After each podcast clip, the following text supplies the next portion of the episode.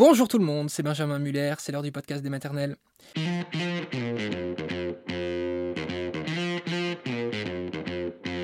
Le podcast des maternelles aujourd'hui pour un thème très fort, un témoignage qui est très fort, celui d'Alexandra. Alexandra qui a eu ce que l'on appelle des complications au moment de l'accouchement. Elle a failli mourir à l'accouchement après une hémorragie de la délivrance. Alors on va entendre Alexandra.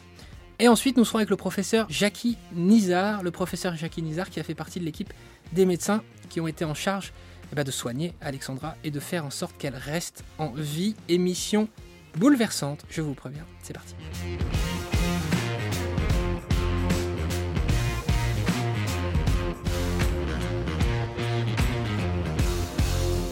Va se recentrer, on va se recentrer, Alexandra. direct. voilà. Faut, faut, pas exploser de rire. Pitié. Faut pas exploser de rire parce que l'histoire qu'on va raconter est pas très marrante quand même, il faut le dire. Non. Mais vous en sortez hyper bien. Tout le monde va bien, on le dit d'ores et déjà. Donc sachez que vous n'angoisserez pas plus que ça. Alors il faut quand même aussi préciser que quand, dans 99% des cas, donc dans l'immense majorité des cas, un accouchement en France, ça se passe super bien et pour la maman et pour le bébé. Voilà. Mais parfois, il arrive que la machine s'enraye et que euh, l'enfant ou la maman puisse être mis en danger un tout petit peu. Pourquoi est-ce qu'on parle de ça? Parce que peut-être vous l'avez vécu et que vous vous sentirez moins seul. Et puis ici aussi, notre mission, c'est de vous informer sur tout ce qui peut arriver. Et je pense que quand on vit quelque chose comme ça, c'est pas mal euh, d'être conscient que ça peut arriver quand on se réveille. Donc vous avez été victime, Alexandra, euh, d'une grave hémorragie de la délivrance qui a failli vous emporter. Mais Damien, votre petit bébé qui a six mois aujourd'hui, se porte comme un charme et vous aussi.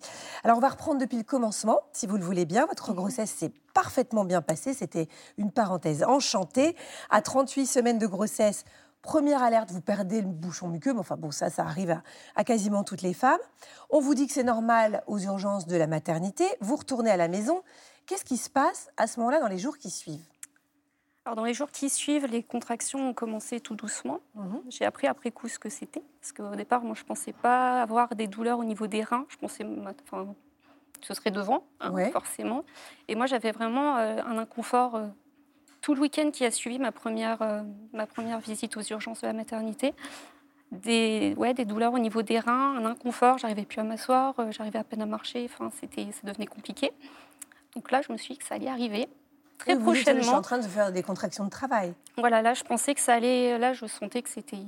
J'arrivais au bon bout. Là, je- j'allais bientôt rencontrer. euh, Alors, mon vous aviez perdu le bouchon muqueux, mais vous Oui. avez aussi eu des écoulements un petit peu bizarres. Des écoulements un petit peu euh, rosâtres, enfin, Mhm. rose foncé. Donc ça, ça a été ça suivait le- la perte du bouchon muqueux.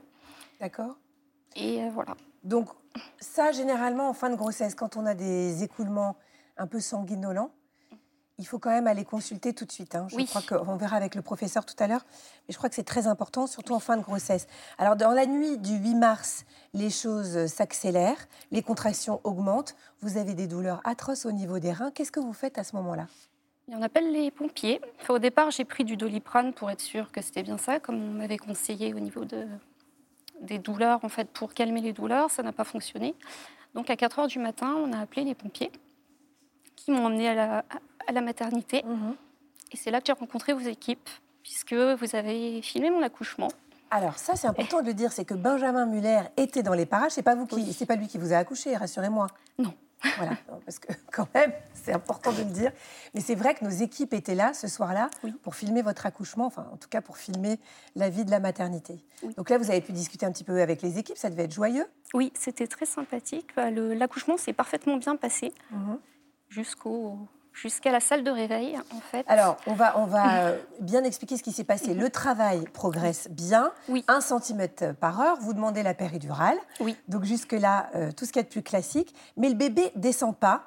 Euh, vous commencez à avoir un petit peu de fièvre. Oui. Et pour ne pas vous épuiser tous les deux, là, les équipes décident de vous faire une césarienne en urgence. Est-ce que vous vous souvenez de ce moment-là? Donc, euh, on a quand même essayé de, j'ai essayé de pousser, ça ne descendait pas, et là, j'avoue que j'ai été déçue parce que je pensais que ça passerait. Et là, quand ils m'ont annoncé la césarienne, je me suis dit, bon, bah, je vais le rencontrer. Mais ce n'était pas, c'était pas ce qui était prévu au départ. Donc, euh, j'étais très contente hein, parce que c'était difficile. Ça faisait quand même 12 heures que, Oui. que j'attendais. Donc, euh, j'avais un petit peu hâte euh, d'en finir. Est-ce que vous avez eu peur? Alors, quand on m'a installée sur la table d'opération, je pense que j'ai senti qu'il se passait quelque chose parce que, oui, je leur ai dit que j'avais peur. Je me suis mise à pleurer. Et j'étais, j'étais pas bien du tout. Et là, ils m'ont dit que c'était normal, que j'étais inquiète, j'allais devenir maman, que bon, bah voilà, c'est quelque chose que je ne connaissais pas. Qu'après tout, je me suis dit, bon, c'est peut-être moi qui, qui m'inquiète pour rien. Mhm.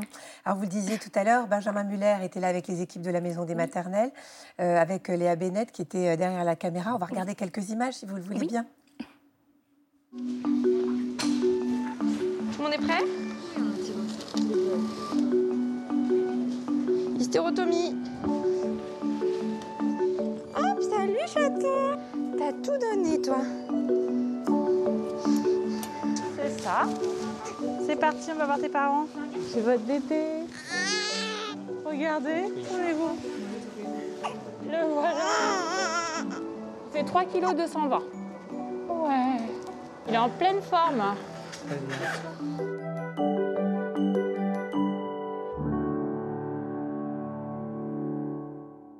Le petit Damien trop mignon qui ouvre les yeux et qui, euh, qui, est un petit peu ébloui par les lumières du, du bloc. Donc à ce moment-là, quand Benjamin Muller euh, vous quitte avec sa caméra, tout va bien Tout va bien.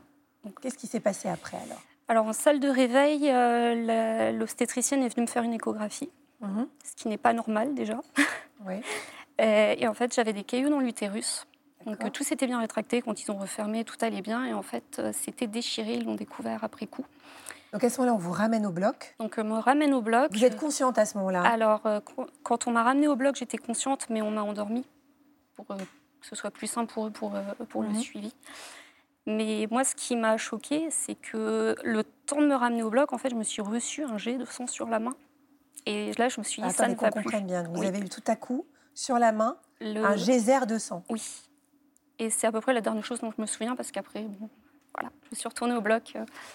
Donc, on vous a fait une anesthésie générale, on vous a opéré. Qu'est-ce que vous vous dites au réveil? Qu'est-ce qu'on vous dit? Alors, au réveil, ce qui est fou, c'est que je pense que le corps le sait, c'est que je savais ce qui s'était passé.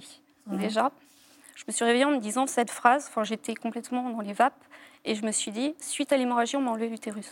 Donc déjà, je pense que j'étais consciente. oui. Ah j'étais consciente de ce qui s'était passé. je ne savais pas dans les détails ce qui s'était passé, mais je le sentais. Qu'est-ce qu'on vous a dit alors? Qu'est-ce qu'ils vous ont expliqué les médecins? Alors les médecins m'ont expliqué. Donc ce qui est bien, c'est qu'ils ont tous euh, tenu à répéter les événements pour ne pas qu'il y ait de trous noirs mhm. dans tout ce qui s'était déroulé, pour éviter les traumatismes, pour que j'accepte la situation, que je sache ce qui s'était passé. Et ils m'ont expliqué le déroulé en fait, parce que je suis retournée quand même en tout trois fois au bloc après la, la césarienne. Oui. Donc la première, c'était une, une, révision utérine avec pose de ballonnet de Bacry, parce qu'en fait, mon utérus étant déchiré, il se redilatait ce qu'on appelle un utérus atone. En fait, il était redevenu tout mou, il se il gonflait. Et du coup, c'est comme ça saignait énormément. Il gonflait de plus en plus. Donc c'était un petit peu un cercle vicieux, puisque plus il était gonflé, plus le corps voulait l'irriguer. et plus le corps l'irriguait, plus il gonflait. Donc c'était c'était très compliqué. Donc euh, premier retour au bloc pour ça, pour me mettre un ballonnet de Bacry. Retour en salle de réveil, il constate que ça ne s'arrête pas, ça continue de saigner. Retour au bloc. Et là, euh, pour les délais, je ne les connais pas, mais ils ont dû enlever enfin, couper les artères les unes après les autres qui irriguaient l'utérus pour essayer d'endiguer cette hémorragie qui ne s'arrêtait pas. Le pronostic vital a été engagé tout de suite, parce que j'ai quand même eu des perfusions très importantes. Hein. On m'a transfusé l'équivalent de deux fois mon volume sanguin, ce qui n'est quand même pas anodin. Et ils se sont rendus compte en fait que ça avait commencé à tout nécroser tellement ça saignait. En fait, mon utérus était complètement nécrosé, plus l'annexe droite. Donc, ce qui s'appelle l'annexe droite, c'est le, l'ovaire et la trompe droite. Donc il a, qu'il a fallu retirer puisque. Donc il n'y avait pas le choix, il fallait vous enlever tout ça pour vous sauver la vie. Hein, Exactement. Voilà, tout à fait. Est-ce que Antoine, votre compagnon, donc, qui était euh, ben là hein, pendant tout ce temps, il était là, était au courant de ce qui se passait? Est-ce qu'il savait que vous étiez entre la vie et la mort Oui. Alors tout de suite, il a été mis au courant. Alors je ne sais pas combien de fois ils sont allés le voir, mais euh, je sais que le professeur qui m'a opéré, euh, le professeur Nizar que vous verrez après, l'assister dans l'opération sortait pour lui expliquer. Ils ont même appelé mon père pour lui expliquer, parce que bah, forcément, tout le monde était au courant. Hein, quand euh, je suis partie en salle de réveil, euh, il a prévenu tout le monde, tout le monde était content, le petit était né, et maman ne revient pas. Donc euh, forcément, bah, tout le monde s'inquiétait. Donc lui, en plus, il a subi, il a subi ça, puisqu'il a dû tenir au courant tout le monde en essayant de comprendre, en étant triste, forcément, parce que... Et bien sûr, c'est arrivé de nuit. quand j'étais entre la vie et la mort, c'était pendant la nuit, puisque je suis arrivée à 5 h du matin. Damien est né à 15h47 et de fil en aiguille, bah, la nuit était revenue. Et du coup, il s'est retrouvé un petit peu tout seul. Ça a dû être terrible pour lui. Hein. Ça a été très très dur. Vous dites d'ailleurs, on, a discuté un petit peu euh, avant l'émission, et vous me dites finalement ça a été plus dur pour lui que pour moi. Oui, parce que moi finalement, je me suis réveillée, j'étais hors de cause, que les autres ont tous subi. Mmh. La vie et la mort, le pronostic vital, les pertes de sang, ah bah, on lui a enlevé l'utérus, ah bah, le rein a été touché mais finalement on a réparé. Bah, c'était... Euh, vous dites que euh, vous, quand vous êtes réveillé, vous avez senti, enfin, ou vous êtes souvenu peut-être euh, qu'on avait enlevé euh, l'utérus, peut-être que vous avez entendu même dans votre. Je pense que j'ai forcément entendu, puisque bah, j'étais quand même. il m'avait pas bouché les oreilles, donc je pense que l'inconscient entend ce qui se passe. Comment vous avez vécu ça? C'est-à-dire bah, Quand vous avez enlevé votre utérus, d'apprendre ça? Bah, moi, je me suis dit. C'est pas anodin pour une jeune femme, quand même. Bah, c'est, oui, c'est. Bah, après, c'est vrai que c'est une partie de moi-même qui est partie, mais après tout, ils m'ont sauvé la vie, quoi. Oui, c'est ça. Et puis, bon, après, on peut plus faire d'enfants. Et ça, pour vous, c'était pas un problème? C'était pas un problème puisque euh, c'était prévu euh, de longue date qu'il n'y aurait qu'un seul enfant. Donc ça, c'était vraiment pas. Je sais que ça me posera pas de problème par la suite. Il y aura pas de regret. C'était prévu qu'il n'y ait que Damien, qu'il soit tout seul. Donc euh, il n'y a pas de souci à ce niveau-là. Vous avez conscience que vous êtes une survivante, Alexandra? Oui. Oui, oui je suis une survivante. Euh, ils m'ont dit que j'étais une guerrière à la maternité parce que c'est vrai que c'est quand même pas anodin ce qui s'est passé. Alors, ce qui, ce qui, est fou dans votre histoire, c'est qu'on a vraiment l'impression qu'il n'y a pas de traumatisme. Euh, en tout cas, pas pour le moment. Enfin, ça fait six mois et demi. Vous n'avez pas eu de contre-coup Quand vous êtes rentrée à la maison avec votre bébé, tout s'est bien passé? Alors, on a pris tous les avantages de cette situation, c'est-à-dire qu'au final, comme ça a été très grave, je suis restée déjà en tout 12 jours à la maternité, dont deux en réanimation. Déjà, on a été très bien suivis dès le début. Tous les jours, on avait les personnes qui venaient nous expliquer comment s'occuper du petit, etc. Et après, j'ai quand même eu une hospitalisation à domicile. Donc entre ma sage-femme qui m'avait fait la préparation, qui est venue me, me rendre visite plusieurs fois, comme c'est prévu pour toute femme euh, qui accouche, j'avais une, euh, une, sage-femme qui venait en plus. Donc finalement, j'avais du monde quasiment tous les jours dans les trois premières semaines qui était là. Donc on n'était pas seuls. En plus, on avait notre famille qui était là. Ma belle-mère est venue tout de suite, mes parents sont venus tout de suite, ma soeur aussi. Elle s'est retrouvée en vacances à ce moment-là. Donc la première semaine euh, de mon retour, en fait, je l'ai passée avec ma soeur. Donc c'est vrai mmh. qu'on n'était pas tout seuls, en fait. Oui, c'était très important pour nous de ne pas être seuls. Vraiment, euh, ça, c'était très, très important. Oui, on comprend au travers de ce que vous mm. dites à quel point c'est important d'avoir une bonne prise en charge. Et j'ai l'impression que votre prise en charge a été absolument parfaite au niveau psychologique. C'est-à-dire que là, pour le coup, et vraiment, on peut rendre hommage au personnel médical parce qu'ils mm-hmm. font un travail très difficile. un travail fabuleux. En profiter parce qu'ils sont, on leur tape beaucoup dessus. Mais là, pour le mm. coup, ils ont été, j'ai l'impression, absolument parfaits.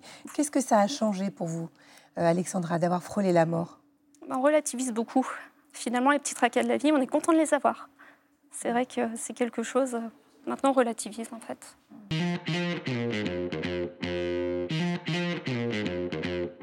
Vous êtes gynécologue obstétricien à l'hôpital de la Pitié-Salpêtrière euh, et que vous êtes par ailleurs professeur de gynécologie obstétrique à la Sorbonne Université. Bon, on a vu qu'Alexandra avait eu une césarienne qui a été suivie donc d'une hémorragie euh, du postpartum. C'est le nouveau nom, ça, pour hémorragie euh, de la délivrance? C'est le nom consacré depuis longtemps, mais on mélange parfois les deux. Euh, voilà. Est-ce qu'on peut rassurer toutes les femmes enceintes qui nous regardent, les pauvres, et qui se disent « Oh, je ne peux plus accoucher !» Tout ça. C'est ultra rare. D'abord, oui, il faut revenir là-dessus. C'est exceptionnel. aller aussi loin dans une prise en charge, avoir besoin d'aller aussi loin sur dans une prise en charge, euh, nous, ça nous était pas arrivé depuis plusieurs années. Donc voilà, c'est à quel point c'est exceptionnel. Euh, euh, ça, c'est le premier point. Le deuxième point, c'est que c'est un travail d'équipe. Ah, bien sûr, j'ai entendu le, le reportage d'Alexandra, mais c'est un travail d'équipe où on est plusieurs chirurgiens, plusieurs anesthésistes, les pédiatres, les sages-femmes. Donc c'est vraiment une prise en charge d'équipe. Et c'est grâce à l'équipe au complet que ces situations-là euh, bah, finissent bien. Enfin, un bon patron, bonne équipe. Hein. Vous connaissez le principe. non, non, mais prenez le compliment. Et heureusement qu'elle est à l'hôpital aussi. Oui. Et pas, et pas dans une clinique de niveau 1 ou un alors, truc comme heureusement que c'est une équipe nombreuse. Euh, et des structures euh, ont des équipes nombreuses. On est toujours étonné parce qu'un accouchement, ça peut se passer seul avec une sage-femme et mhm. une, infirmière ou une aide-soignante. Et puis tout d'un coup, quand il se passe quelque chose, il y a 10 personnes qui rentrent. En fait, les équipes sont là pour ça. Mhm. Et, euh, et, on fait des entraînements pour ça. Il y a de la simulation. Enfin, vous n'imaginez pas tout le travail qu'il y a derrière. Mhm.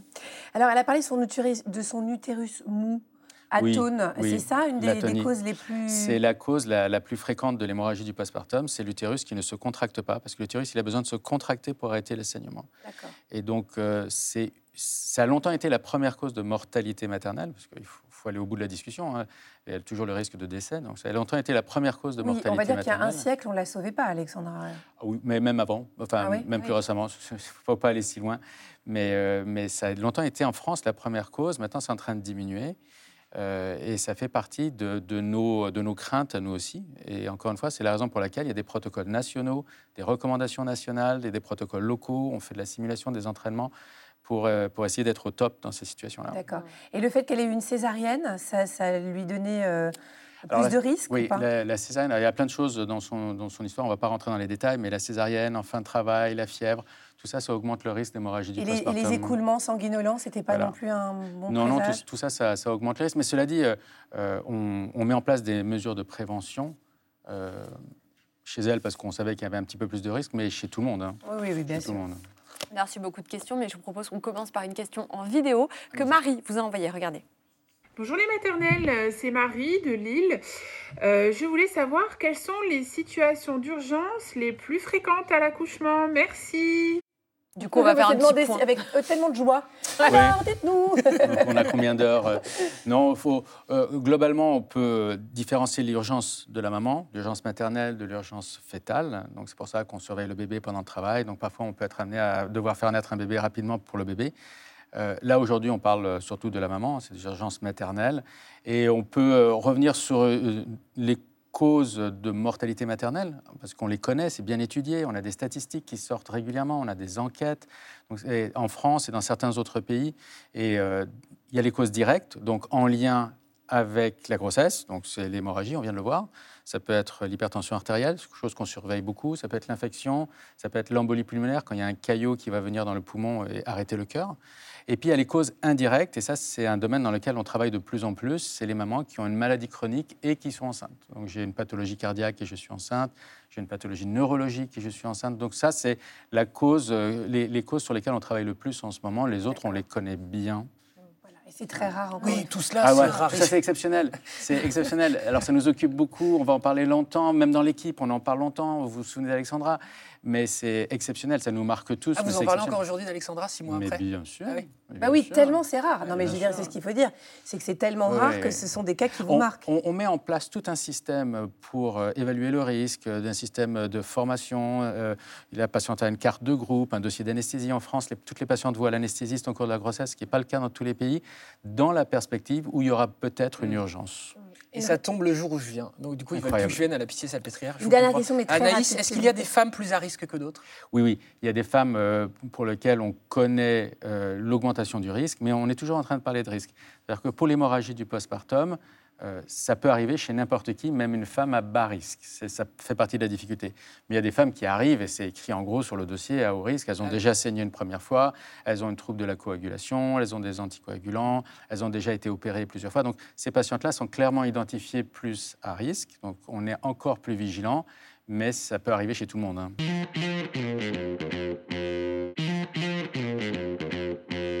Partir de quel volume de sang perdu on commence à parler d'hémorragie de la délivrance ou du postpartum? Alors la définition euh, internationale et française, hein, c'est 500 millilitres dans les premières 24 heures. Donc euh, on ne mesure pas tout le temps. Voilà, c'est. Euh, deux mugs. Ouais, deux gros mugs. deux, gros mugs. Et alors, pour savoir si on en est là, on utilise, il y a des sacs, il y a plusieurs moyens de, de mesurer les pertes de sang. On utilise souvent des sacs gradués. Quand les patientes accouchent, elles ont des draps, des draps en papier d'ailleurs, dans lequel euh, on a un sac en plastique qui calcule les pertes et qui mesure, ou dans d'autres situations, on peut être amené à peser les compresses, essayer d'évaluer les, les, pertes sanguines. Voilà. Bon. Euh...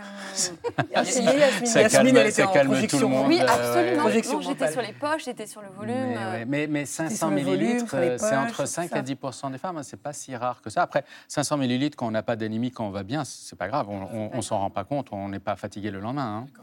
Donc c'est rien, 500 millilitres. Mais pour nous, c'est des seuils d'alerte et puis des seuils de définition. Euh, Laurence vous demande lors de mon accouchement, les médecins ont parlé de code orange et de code rouge. À quoi correspondent ces appellations? Alors ça, c'est très précieux. Ce sont des, des moyens de communication entre nous où il n'y a pas de discussion. C'est-à-dire que quand quelqu'un dit code rouge, c'est une urgence extrême. On ne pose pas la question, on ne dit pas pourquoi, tu es sûr. Tout le monde, euh, tout le monde participe euh, au brancardage, au passage de la patiente au bloc opératoire. L'anesthésiste doit faire au plus vite, ce qui veut dire parfois une anesthésie générale. Nous aussi, on a des techniques un peu différentes. On, on- on restreint au- à ce qui perd le moins de temps possible pour faire naître ce bébé en urgence. La plupart du temps, un code rouge, c'est quand il y a quelque chose de dramatique qui arrive soit à la maman, soit on a peur que ce bébé aille très mal et qu'il faille le faire naître dans les minutes qui suivent. Et code orange? Alors, code orange, on a, moins, on a plus de temps, il y a moins d'urgence, mais c'est aussi protocolé. Mais ça évite que les gens discutent, euh, Ouais. s'échangent. Voilà, on a un mot clair, code rouge, code orange. Tout le monde sait ce que c'est, tout le monde sait à quelle vitesse et quel niveau d'urgence euh, Là, ça il y a des représente. timings, euh, genre Oui. code rouge, c'est tant de Voilà, temps. alors code rouge, on essaie de faire naître l'enfant en moins de 15 minutes. Euh, Alors ça dépend des endroits, ça dépend des structures, euh, disons 15 à 30 minutes, mais plutôt 15. Et donc pour faire, quand une patiente est en salle de naissance, en travail, et qu'il faut que cet enfant soit né dans les 15 minutes, en sachant qu'il faut la transporter, qu'il faut la passer sur un bloc opératoire, il faut une analgésie qui soit adéquate pour la césarienne. Enfin, ça veut dire qu'il faut vraiment se dépêcher. On n'a pas le temps de discuter. Et là, c'est un balai où tout le monde sait précisément ce qu'il a à faire. Est-ce qu'il est prévu dans le protocole du code rouge d'expliquer à la future maman et au futur papa ce qui est en train de se passer? Oui, mais on a très peu le temps pour le faire. Ouais. Donc euh, on, on lui explique euh, ce qui se passe. On lui explique pas le code rouge, mais on lui explique qu'il faut faire naître le bébé très rapidement, qu'il va y avoir plein de gens qui vont arriver d'un coup, qu'elle va être transportée en bloc en urgence. On explique au papa qu'on va faire. Lui, euh, en revanche, il vient pas là, un code rouge. euh. un- un- ça dépend. De principe, non, mais il arrive qu'on ait quand même le temps de l'habiller, le mettre en pyjama et de l'asseoir à côté de la patiente si c'est pas une anesthésie générale. D'accord. Ça, ça peut arriver, mais globalement, on n'a pas trop le temps, donc on essaie de faire Vous vite. faites le minimum pour expliquer bon, on va aller très vite, vous inquiétez pas, on s'occupe de vous. Et puis, euh, Exactement. On essaie d'en dire le plus possible en le moins de temps possible et on essaie à ce que cet enfant naisse rapidement. Ça fait beaucoup de choses à faire en peu de temps. Bah, Bien sûr. Et d'où l'importance du débrief après, d'où l'importance de se revoir tout de suite après, de réexpliquer. Euh, les enfants vont bien la plupart du temps, heureusement, donc ça, ça soulage tout le monde, nous compris. Donc, euh, euh, Qu'est-ce que l'embolie amniotique, vous demande Anna? Alors, embolie amniotique, euh, nous-mêmes, on n'est pas tout à fait au clair sur ce cas, mais globalement, il y a du liquide amniotique qui va passer dans la circulation maternelle en quantité suffisante pour déclencher une réaction qui va faire chuter et la coagulation et faire des défaillances d'organes. Parfois, c'est le cerveau, le coma, parfois, c'est le cœur, parfois, là, c'est les Ah, Je poumons, voulais poser une question pas angoissante. je me Ouais, suis- raté, voilà, a- non. Alors, c'est quelque chose qui est, qui est, rare. qui est très plus rare angoissante depuis le début. qui ne donne pas forcément euh, de situation très grave, mais qui peut, et, et- et surtout pour lequel on n'a pas un traitement miracle. Quoi. Ça veut dire que c'est pas une question facile. hein. Il l'avait dit, il voulait vous piéger. C'est vrai Il a prévenu dès le départ. Euh, Louise vous dit l'ablation de l'utérus est-elle fréquente en cas d'hémorragie de la délivrance? Exceptionnelissime. Ah. Exceptionnelissime. Euh, ça arrivait. euh, C'est le- dernier recours quand on se dit que là, euh, euh, si on fait pas ça, euh, il y a une mise en danger de la vie de la patiente et Mm. qu'on a euh, toutes les autres mesures n'ont pas fonctionné. C'est exceptionnel. Ça arrive. hein, Charlotte a été traumatisée pour son premier accouchement. Elle dit est-il possible de programmer une césarienne pour le prochain? Alors, oui. Euh, il faut qu'elle en parle avec l'équipe euh, qui va s'occuper d'elle. Mais maintenant, de plus en plus, les patientes qui font la demande et qui ont un très mauvais vécu de l'accouchement d'avant et qui maintiennent leur demande au cours du suivi grossesse, parce qu'elles peuvent changer d'avis, bien sûr. hein. Ça fait partie des choses qu'on peut être amené à, à faire. Après, une discussion. Donc ça, c'est très important qu'elle soit en accord avec son équipe, qu'elle ait eu le temps d'en discuter dès le début, d'ailleurs, hein, et tout au long de la grossesse. On a le temps pour une autre question? Bah, bien sûr. D'accord. Bérangère. vous dit rien, allez-y. très bien, je me- je m'assure. Bérangère vous demande s'il existe des moyens de prévenir l'hémorragie de la délivrance. Euh, oui, Euh, d'ailleurs, euh, c'est quelque chose qu'on fait, que toutes les maternités font pour toutes les patientes. De base, on accouche, on a une carte de groupe, on a vu l'anesthésiste, on s'assure au cours de la grossesse que la patiente n'arrive pas avec une anémie, parce que quand on est anémié, bah, si on perd un petit peu de sang, on va tout de suite beaucoup moins bien. Donc on prépare les patientes dans la perspective ou l'éventualité d'un- d'une hémorragie du postpartum, déjà, toutes. Après, euh, euh, bah, voilà, on va faire des césariennes quand ça dure trop longtemps, quand la patiente a de la fièvre ou quand euh, l'utérus est très très distendu. Ça, on sait que ce sont des facteurs de risque, par exemple sur les grossesses gémellaires. À la délivrance, donc une fois que le bébé est né, on va injecter de l'ocytocine dans la perfusion en intramusculaire pour contracter l'utérus, pour que le placenta sorte plus vite. Et ça, ça diminue par deux les risques d'hémorragie du postpartum, vous. Donc on- on- il y a plein de petites choses, des petits détails ou des actions un peu plus fermes euh, qu'on met en place pour euh, diminuer le risque d'hémorragie du postpartum. Et ça marche, et ça marche bien. Il y en a de moins en moins des, des formes très graves. C'est rassurant, ça. Mais oui, mais pour nous aussi. Pour nous aussi. Euh, Lilou vous demande est-ce qu'un accouchement code rouge, c'est forcément une césarienne? Oui, c'est le principe Ah, en ok. fait. C'est le principe. Au C'est-à-dire que quand on dit Code rouge, c'est tout le monde fait une Tout le césarienne monde en au urgence. bloc, anesthésie générale forcément? Pas forcément l'anesthésie générale, ça dépend si la péridurale fonctionne bien et si la réinjection dans la péridurale pour nous permettre de faire une césarienne est suffisamment efficace. Euh, Eva, vous dites une fois que le bébé est né, l'accouchement n'est pourtant pas terminé. Comment se passe la dernière phase de l'accouchement? Ça, c'est la délivrance, la sortie du placenta, j'imagine. Oui. Donc, euh, la- on va faire la délivrance dirigée, encore une fois. On va injecter l'ocytocine euh, dans la perfusion en intramusculaire. Et là, on attend que le placenta se décolle et sorte. Ça doit se faire dans la demi-heure qui suit la naissance du bébé. Sachant Et- que moi, par exemple, je n'ai pas vu ça. Je ne sais pas qui Non, mais les mamans ça en sont, moi. sont occupées avec leur bébé là, à ce moment-là. Elles Ah ont ouais. le bébé sur le ventre, elles font des bisous, des câlins. Mais Généralement, euh, vous vous en parlez pas trop, Ah, quoi, ce qui se passe là. ben, en fait, nous, on n'existe pas à ce moment-là. hein. Non, mais nous, on n'existe pas à ce moment-là. Elles- Ils sont Vous n'avez pas occupées. senti euh, Mais le rien. placenta Rien Ouais. du tout. Et pourtant- je vous dis ça. Et pourtant, je suis sûr qu'il y est plus. Et pesé, ils l'ont Ça, il y a une Euh, vérité qui va bien. au monde, c'est que le placenta, là, Euh, il n'y est plus. Mais donc, effectivement, Il peut-être fossilisé depuis 6 ans, remarquez, vous dites ça. Allons mais- voir. Benjamin, vous sentez Oh le bah, euh, quitte à- Bah, Benjamin est formé maintenant. Bah, c'est ça. On va faire ça en Mais équipe. le placenta sort, euh, donc encore une fois, le couple est très occupé, euh, on n'existe plus pour eux, on l'examine, on s'assure qu'il est complet, on s'assure qu'il n'y a pas de soucis ou de surprises, qu'il ne reste pas des membranes ou, des cotylédons, c'est ces petits bouts qui peuvent malgré tout rester euh, Dans l'utérus. ouais. Et si on a un doute, on va faire ce qu'on appelle une révision utérine, donc on va aller vérifier que l'utérus est bien vide, Comme ça. comme ça. Alors ça peut être assez désagréable, une bonne péridurale c'est bien. Ouais. Euh, mais euh, encore une fois, parfois, le- les couples sont 100% occupés avec leur bébé et nous, on fait notre travail.